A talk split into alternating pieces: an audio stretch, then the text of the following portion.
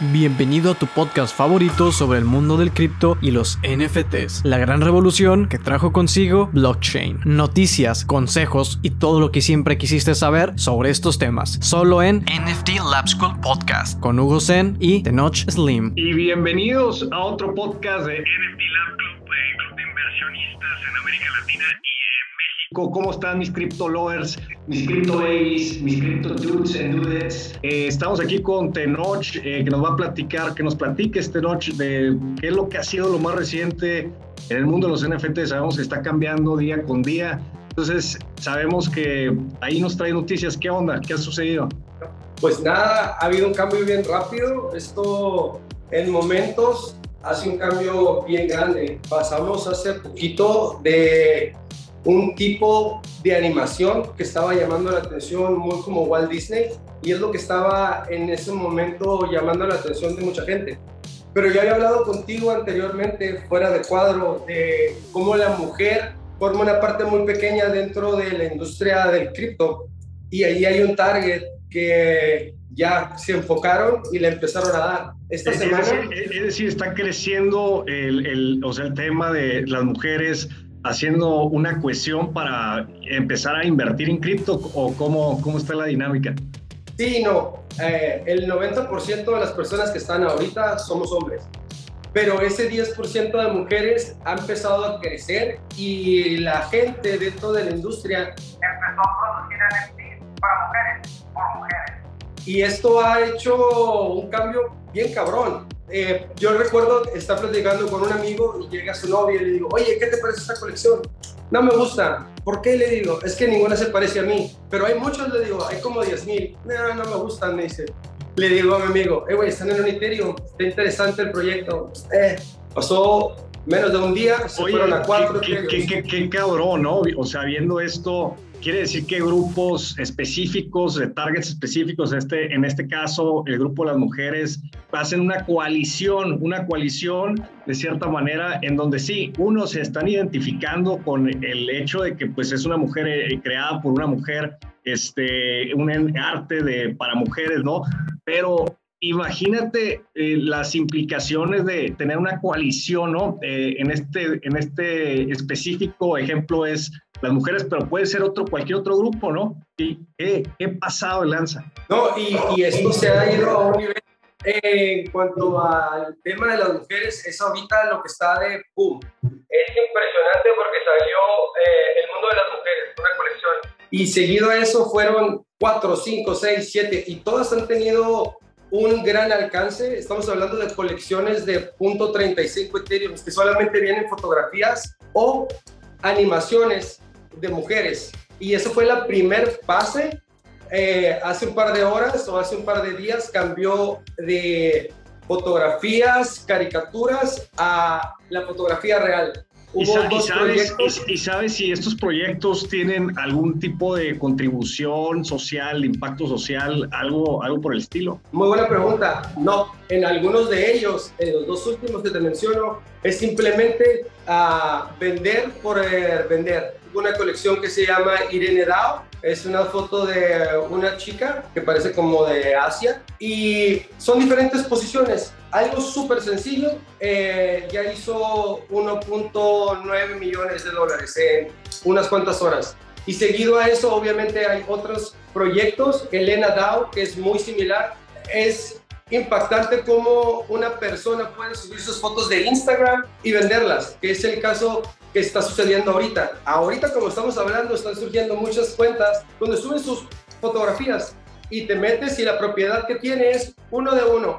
That's it, no hay más. Una colección de, de, una pieza nada más, una colección de una pieza en vez de una colección de mil, digamos, cinco mil y diez mil. No, no, no. Por ejemplo, el caso de Irene, creo que ella pone mil cien fotos. Y acabo de ver otra que nada más tiene 666 fotos. O sea, ahorita cualquier persona eh, puede subir su colección de Instagram y venderlas. Y hay gente que está pagando por eso. Oye, ¿y, y eh, puedes comprar tú este arte como hombre o solamente está específico a las mujeres? cualquier persona que tenga su cartera puede comprar. Entonces, nada más para eh, ver cómo ha sido la, la transición ¿no? de, del mundo de los NFTs. Empezó todo con una cultura geek, ¿no? De cierta manera, Correcto. programadores, gente que le gusta nerdear, ¿no? Una frase que usas mucho, eh, también por inversionistas y el 90% ha sido pues hombres de, de estos géneros, ¿no? De temas que les gustan. Ahora estamos viendo una transición más al mainstream y también más dado como a comunidades ya muy específicas. ¿Qué, qué, qué será próximo, no? ¿Qué será en, a lo mejor en el próximo mes, en los próximos dos meses? ¿Qué, qué es lo que estás viendo? Eh, de hecho, bueno, que yo, yo estoy trabajando en algo. De hecho, yo creo que sigue una tendencia y voy a hacer un proyecto basado en esa tendencia que creo que va a llegar. Entonces, luego te cuento qué voy a hacer al respecto. Pero sí, es, es, me di cuenta de eso. Hay que estar viendo cuál es la siguiente tendencia y cómo prepararte para eso y no que llegues y, ah, ya lo hicieron. Ya cuando lo estás viendo, no estoy diciendo que es tarde, pero esa idea ya está plasmada y tú serías una copia de una copia de eso. Y el tiempo que te tome desarrollarlo, pues ya probablemente esa tendencia ya pasó. Y los proyectos que tienen un buen fundamento o una comunidad muy grande, esos van a sobrevivir. Ojo, no porque estés dando precios exagerados quiere decir que todo te va a dar dinero. No, la mayoría de esos proyectos se van a ir hacia abajo. Entonces, hay que ver con mucha precaución qué beneficios tiene, qué tan grande es la comunidad y si hay un proyecto más allá que simplemente arte. Hay que estudiarle, pues, o sea, es Correcto. también ve, ver cuánta gente hay en la comunidad, por un lado, quién está conformando el proyecto, porque pues es importante. Por ejemplo, hubo este caso que eh, gente de Pixar, de Pixar, de Pixar Studios, eh, que trabaja con Walt Disney, que hace películas de animación, y este NFT que crearon, pues como tenía el respaldo, ¿no? El respaldo de esta gente profesional con un historial de éxito, de récord muy grande, pues mucha gente eh, invirtió en ese NFT, ¿no? Entonces, tiene que ver varias, varias, varios elementos, ¿no? ¿Qué otros elementos, además de, por ejemplo, eh, cuánta gente hay en la comunidad y quién hace el NFT, qué, qué deberíamos de estar viendo de noche? Eh, también los, eh, los grandes, eh, los que iniciaron en, dentro de los proyectos como los Border Ape o los Punks, esas personas se les consideran como de los iniciadores dentro del mundo del NFT y cuando ellos opinan al respecto, sí tienen mucha fuerza. Por ejemplo, el caso de Gary Vee es una de las personas que tiene más influencia en el mundo del NFT y cuando esta persona dice el mundo de las mujeres es un buen proyecto, eh, yo voy a comprar varios, el precio pasó de 3 Ethereum a 7 Ethereum. Eh, por ejemplo, yo tengo, entré a un proyecto que se llama CryptoSculpts. Eh, es un proyecto de los primeros, es del mismo año de los punks y ese proyecto, al momento que habla Gary Vee de, ah, este proyecto está interesante, sube tres veces el valor. Entonces, eh, no estoy diciendo que todo lo que digan los influencers se va a hacer, pero tienen una gran fuerza. Entonces, está interesante, está interesante estos puntos que, que, de los que estamos hablando, ¿no? Y que, que nos compartes, pues, o sea, hay tres indicadores que, que nos podemos guiar hacia que tenga éxito un NFT. Uno es la comunidad, ¿no? ¿Cuánta gente hay en la comunidad, en, tal vez en Twitter, en Discord, en Instagram?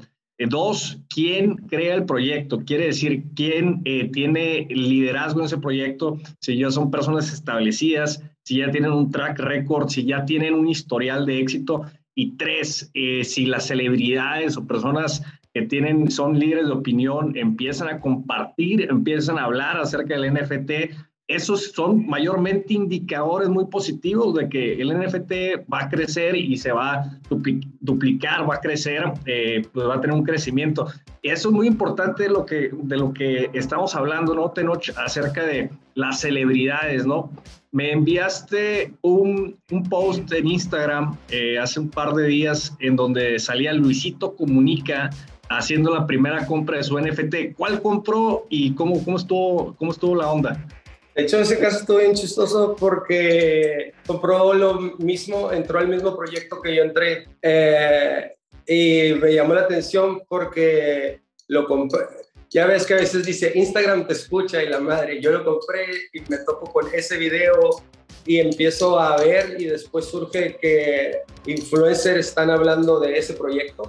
Y yo creo que él ya trae una colección súper lista, ya preparada, y está poco a poquito dándote a entender eh, como que le está entendiendo, pero yo estoy seguro que él ya tiene su colección y no tarda en, en sacarla.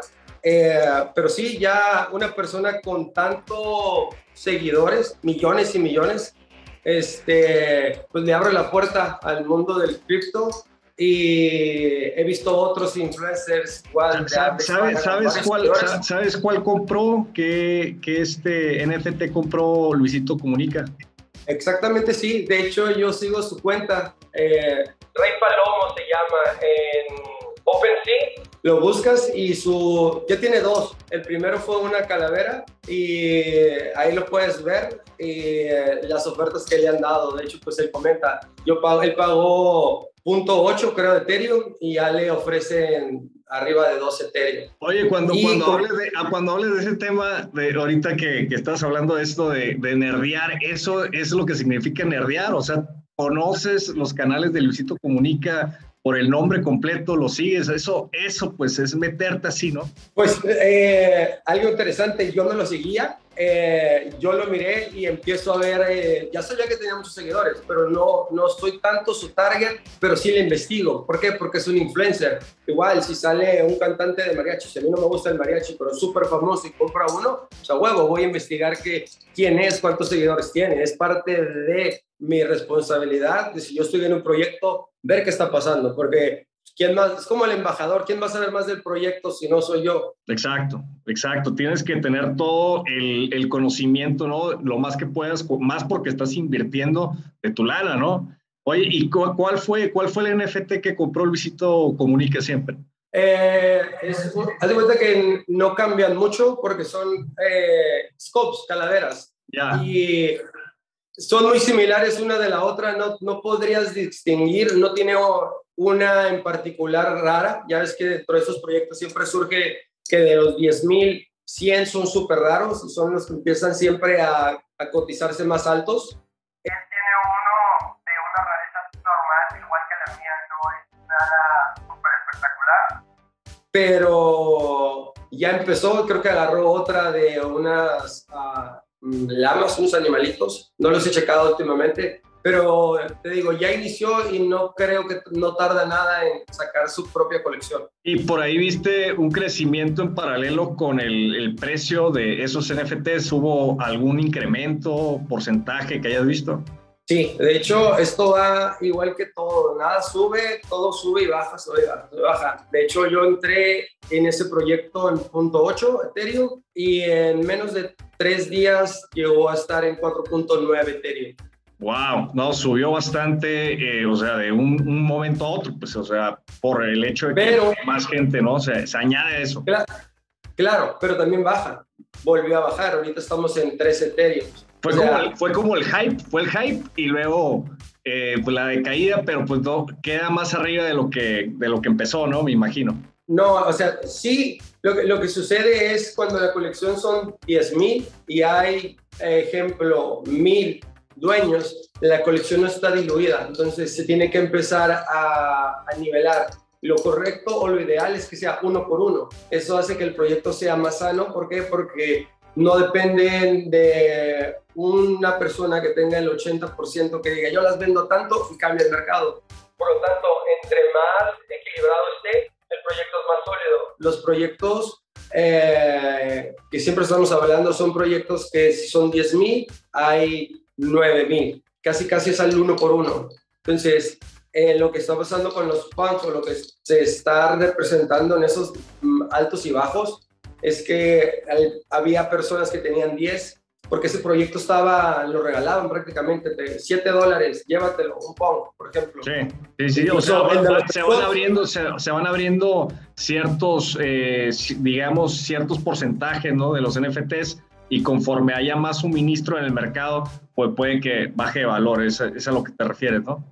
Correcto, correcto. O sea, lo que quieres es que la comunidad esté bien distribuida, el proyecto entre la, entre la mayoría, no que el 80% tenga la mayor parte. Eso hace que se pierda la confianza en el proyecto. Y incluso en algunos, en algunos proyectos, eh, los grupos le ponen presión a los creadores y les dice, oye cabrón, tú tienes 100, véndelas no es justo que tengas y les ponen presión y se puede que vendan. Se puede detallar en el contrato probablemente, o sea, cuántas carteras, cuántas compras de NFT por cartera se puede hacer, ¿no? Pero eso ya está dentro de la programación, ¿no? del propio NFT y de, de la organización que lo hace, ¿no? Claro, claro. Haz cuenta que al principio tú puedes comprar máximo cuatro, pero si tú las compras en OpenSea o en otro lugar aftermarket, tú puedes comprar 20. Ya. Nada, te lo impide. Pero si tú eres de los del principio,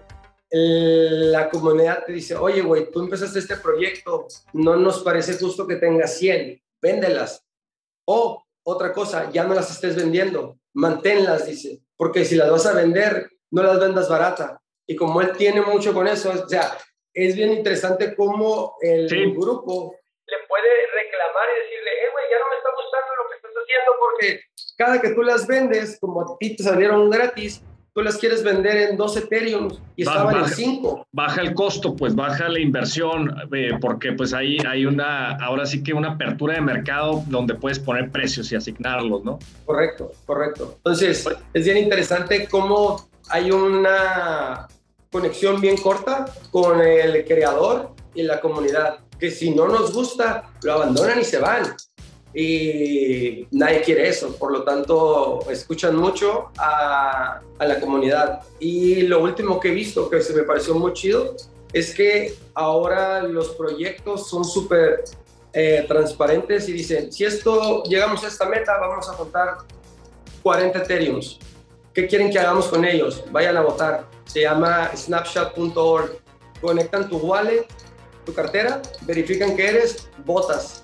Y ahí vas decidiendo qué se va haciendo con el proyecto. Si no lo queremos gastar todo en cervezas y un bote, en eso se gasta. Y la comunidad quiere eso, eso se hace. si lo queremos reinvertir para, para hacer más advertising, para jalar más, se hace eso. Entonces, es bien chingón cómo formas parte y eres parte, porque al momento que ya votas, tú estás formando parte de esa chingadera, decías para dónde va el proyecto. Y si la mayoría decide eso, democracia total. Una verdadera comunidad de personas que tienen voto, ¿no? Tienen voto. Y hablando de comunidades, eh, sacamos esta, esta sudadera, eh, que es sí el conejo blanco de NFT Lab Club y es un conejo eh, como el estilo Matrix con código binario eh, que tenemos para NFT Lab Club, que bueno, es un club de inversionistas encabezado con, eh, por igual componentes y elementos de comunidad como Tenoch, que va a estar compartiendo semana tras semana cuáles son los NFTs más importantes eh, cuáles son las últimas tendencias y también vamos a estar creando eh, una, toda una comunidad, un resort eh, de parte de NFT Lab Club y también un pool de inversión para todos los que vayan a registrarse para conseguir su primer airdrop viniendo en marzo 18 para NFT Lab Club. Así que ya lo saben, estamos aquí para apoyar, para crear a los cripto inversionistas de nuestra nueva generación, de lo que estamos viendo y estamos viviendo en América Latina y en México. Y bueno, estamos aquí para formar ¿no? este pool de inversionistas, eh, que estemos todos alineados a crecer, crecer en conjunto. Y pues qué mejor que con un experto inversionista como este Noche. Así que para e, esto ha sido eh, el último podcast de NFT Lab Club. Nos vemos hasta la próxima. Muchas gracias, Tenoch, por estar aquí con nosotros. Este fue el capítulo de hoy. No olvides compartir y seguirnos en nuestras redes sociales para que no te pierdas nada del mundo de los NFTs. Bienvenido al inicio del metaverso.